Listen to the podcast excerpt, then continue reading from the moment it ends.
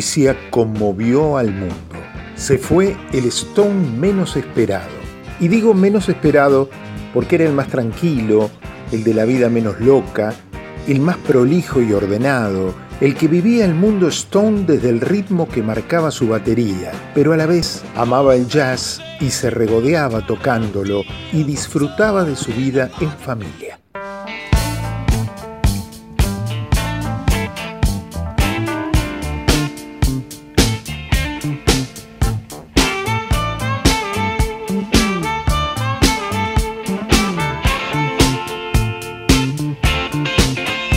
Lejos de las luces y la fama de un Mick Jagger o del desenfreno y el talento de un Keith Richards, Charlie construyó desde la base rítmica de los Stones su lugar en el mundo. Y esto le valió el reconocimiento del público, que por ejemplo, y lo recuerdo bien porque allí estuve, el día que se presentaron los Rolling Stones en Buenos Aires, en el estadio de River en el verano de 1995, le brindó la ovación más prolongada de todas.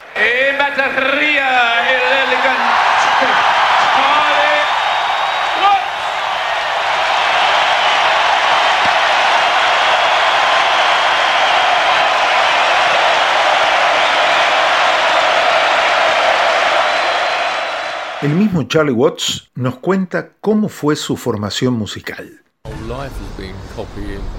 Mirando, de esa manera aprendí a tocar. Aprendí mirando, no aprendí a tocar de manera correcta, solo aprendí mirando.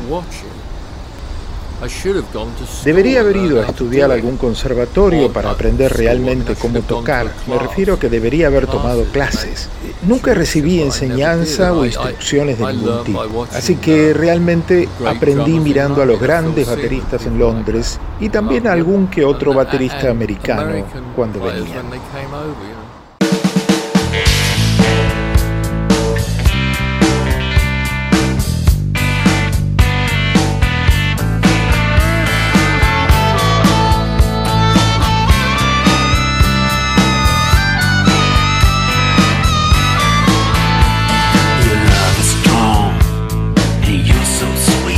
Se recordó mucho la anécdota que contó Keith Richards en su autobiografía Live. El hecho ocurrió en 1984 en Ámsterdam. Después del show, Jagger y Richards se fueron de juerga y Charlie, como era su costumbre, se fue a dormir. Cuando regresaron, Mick lo llamó por teléfono a la habitación para probar algunas ideas geniales que se les habían ocurrido y le dijo, ¿dónde está mi baterista? Charlie colgó sin contestar. Al rato se le apareció en la habitación, muy elegante como siempre, le pegó una trompada y le dijo, no te lo olvides más, no soy tu baterista. En todo caso, vos sos mi cantante.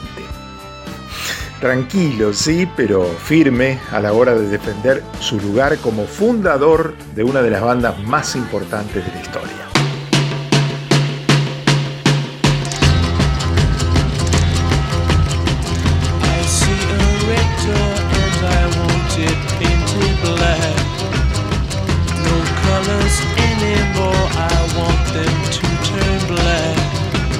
Más allá del incidente, hablaba bien de Jagger. Decía, probablemente Mick es el mejor showman del mundo.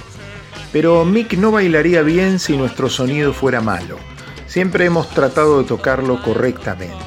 El resto es el dulce, es espuma. También le gustaba resaltar la hermandad, no exenta de conflictos, entre Jagger y Richards. Creo que Mick por sí solo habría perdido el norte, sin Keith compensándolo, no habría triunfado nunca. Y lo mismo al revés, decía Charlie.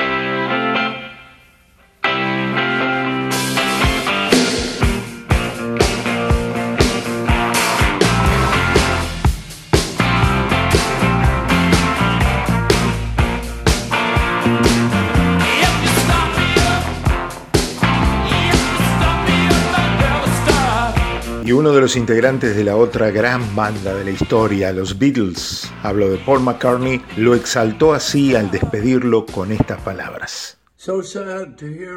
Es tan triste enterarse de la muerte de Charlie Watts, el baterista de los Rolling Stones. Era una persona realmente maravillosa. Sabía que estaba enfermo, pero no tanto. Le mando mucho amor a su familia, a su esposa e hijos.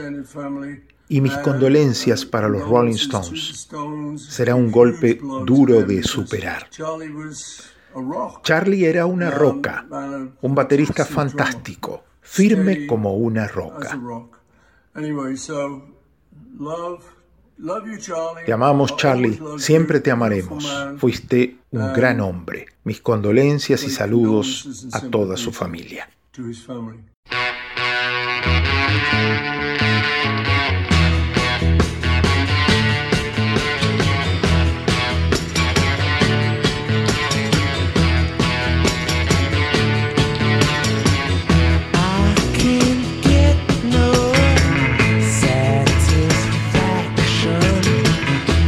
Grande por no hacerse el grande.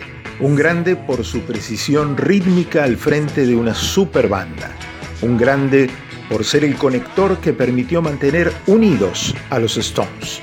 Un grande por disfrutar de las mejores cosas de la vida hasta el final, como su matrimonio de 57 años con Shirley Ann Sheffer, su hija Serafine y su nieta Charlotte, las tres mujeres de su vida.